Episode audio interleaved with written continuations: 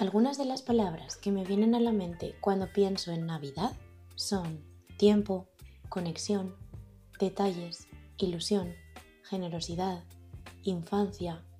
Pero, ¿qué tradiciones seguimos? ¿Nos sentimos cómodos o cómodas con ellas? ¿Han ido cambiando según nuestras necesidades? ¿Qué significa Navidad para ti?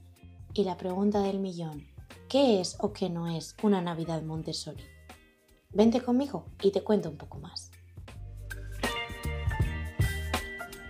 Buenos días, soy Laura de Montessori en Positivo y estás escuchando el podcast de Educar con Corazón.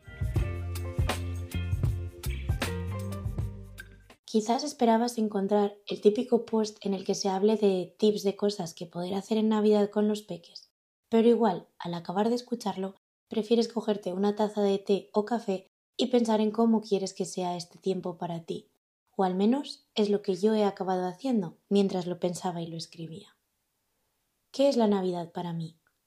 Me gustaría comenzar el episodio aclarando un tema.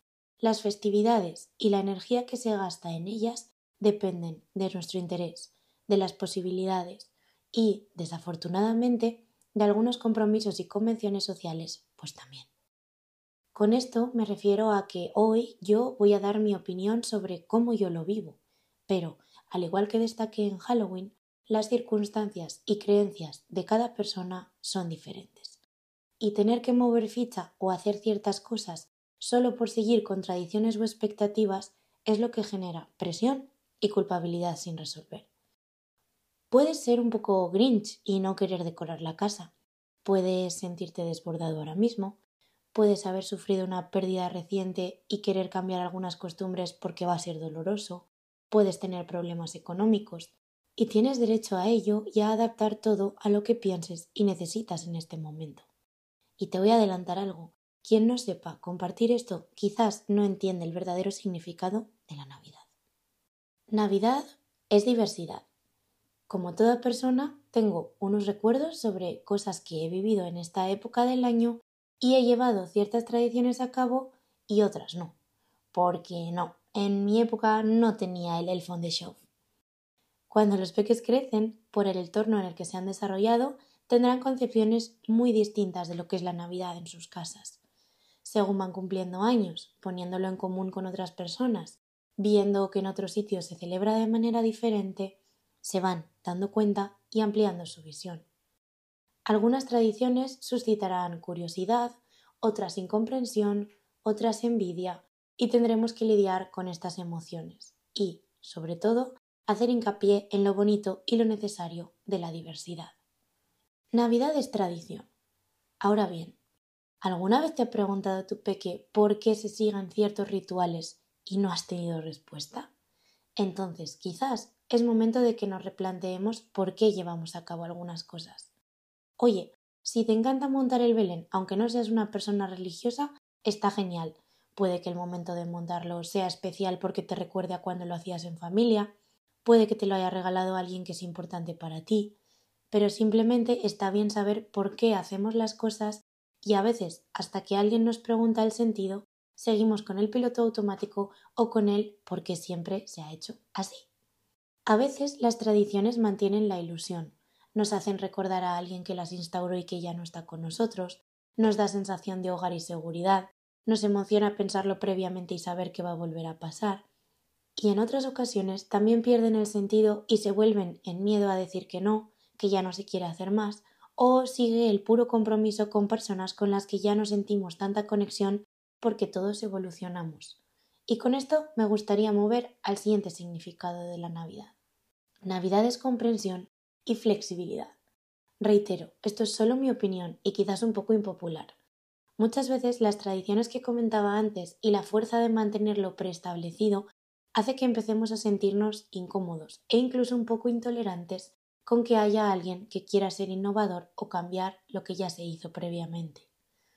Por ejemplo, en mi familia el año pasado, por diferentes compromisos y por resultarnos más difícil estar todos en Nochebuena, decidimos convertirlo en día bueno y celebrarlo a mediodía.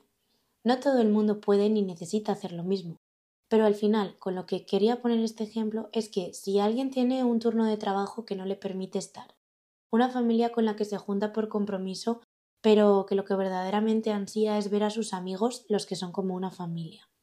Un bebé recién nacido con el que se estará sufriendo más que disfrutando si nos tenemos que quedar despiertos hasta las doce en Nochevieja.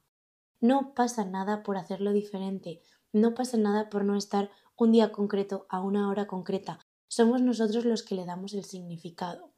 Comprensión es no enfadarse al recibir estas cuestiones y flexibilidad es buscar alternativas y ver cómo se puede arreglar para compartir lo importante que es el tiempo juntos. Navidad es tiempo y cariño. Para mí la Navidad es un momento en el que me puedo permitir hacer lo que más valoro con las personas que me rodean y a los que siempre le doy la importancia en general en la crianza, tiempo y cariño. Tengo la suerte de ser docente y tener vacaciones en esta época. ¡Qué envidia! Tenéis vacaciones, no trabajáis, qué suerte. y todos esos comentarios. Y también tengo la suerte de preparar y vivir toda la ilusión previa de todos los peques que lo celebran con nosotras y después con sus familias. Poco a poco he ido entendiendo que la Navidad significará para mí lo que yo quiera que signifique. No hay que comparar con años anteriores ni tener siempre las mismas expectativas la vida es dinámica y es algo que en general a toda la sociedad nos cuesta mucho de entender y yo lo voy trabajando poco a poco. A día de hoy hemos ido incorporando algunas tradiciones que pienso mantener en el tiempo, pero igual dejan de tener sentido y la situación en el futuro cambia y está perfectamente bien que nos quiten lo bailado. Me gustan las manualidades, por lo que para mí sacar el tiempo o saber que alguien lo ha sacado para regalar algo personalizado es una muestra de amor Puede que haya gente que valore más el esfuerzo económico, que odie regalar porque se sienta inútil eligiendo cosas, o que no comparta el hecho de entregar un presente en una fecha determinada. Y también está totalmente bien. A lo que sí que me gustaría invitarte es a crear un recuerdo para alguien. No tienes por qué llevar el postre si no te gusta cocinar o no tienes tiempo. No tienes por qué hacer regalos por compromiso. No tienes por qué ser el alma de la fiesta. Pero en el momento en el que decides poner tu esencia en alguna de las acciones es cuando de verdad empiezas a tomar iniciativa sobre cómo te gustaría vivir tu Navidad. Y ahora, ¿qué es la Navidad según Montessori? En muchos sitios, incluido un post en el que hablaba el año pasado sobre los regalos y el síndrome del hiper regalado, el cual te dejo el enlace en la descripción, se habla sobre qué es Montessori y qué no lo es. Y, como siempre, a mi parecer a veces nos quedamos en la polémica superficial de la fantasía. Empezaré con este punto. Montessori y la fantasía. La doctora, particularmente, era una persona muy religiosa, por lo que supongo que sus tradiciones serían las tradiciones cristianas de la época en la que vivió. Más allá de eso, y de que no pudo llegar a conocer el creo que mi padre es un elfo del corte inglés, el Black Friday y toda la parte del consumismo, ella se caracterizaba por la rigurosidad científica y por no estar a favor de las historias fantasiosas, sobre todo en la primera etapa de la infancia, en la que consideraba que los peques todavía no son capaces de distinguir ficción y realidad.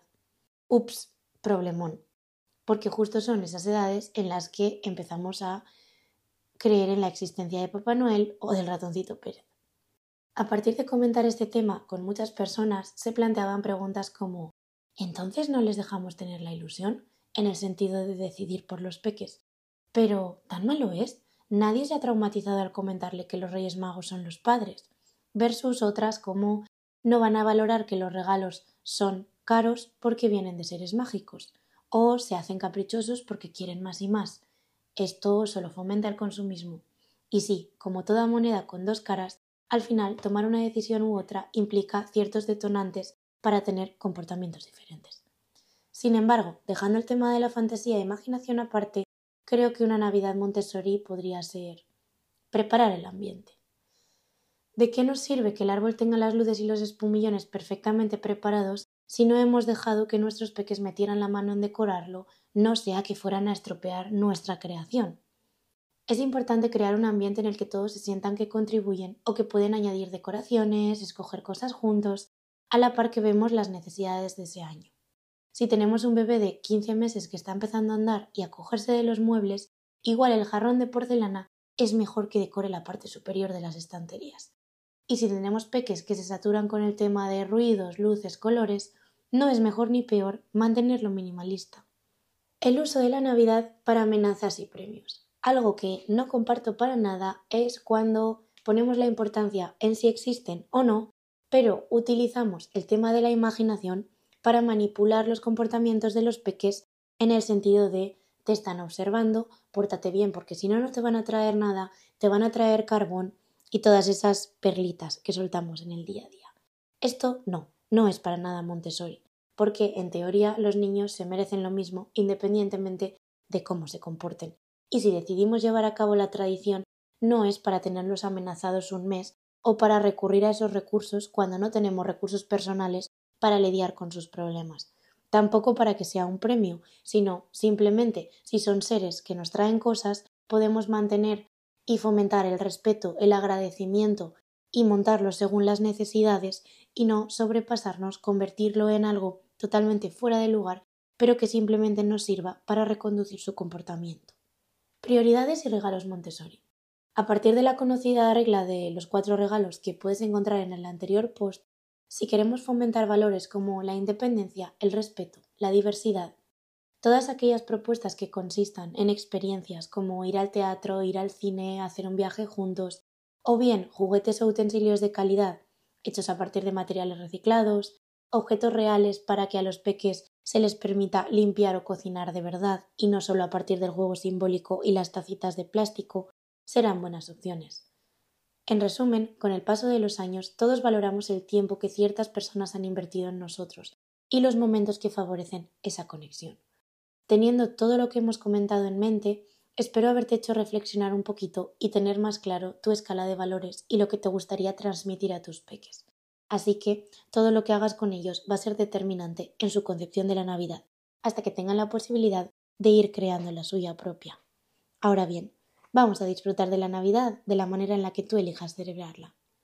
Si te apetece dar feedback o compartir tradiciones, puedes encontrarme por email en laura.montessorienpositivo.com, por redes sociales con el mismo usuario y por la página web. Te dejo todos los datos en la descripción. Ah, y como siempre, antes de irme, agradecería que lo compartieras con alguien a quien le pudiera ayudar y quizás darle una nueva perspectiva sobre la Navidad.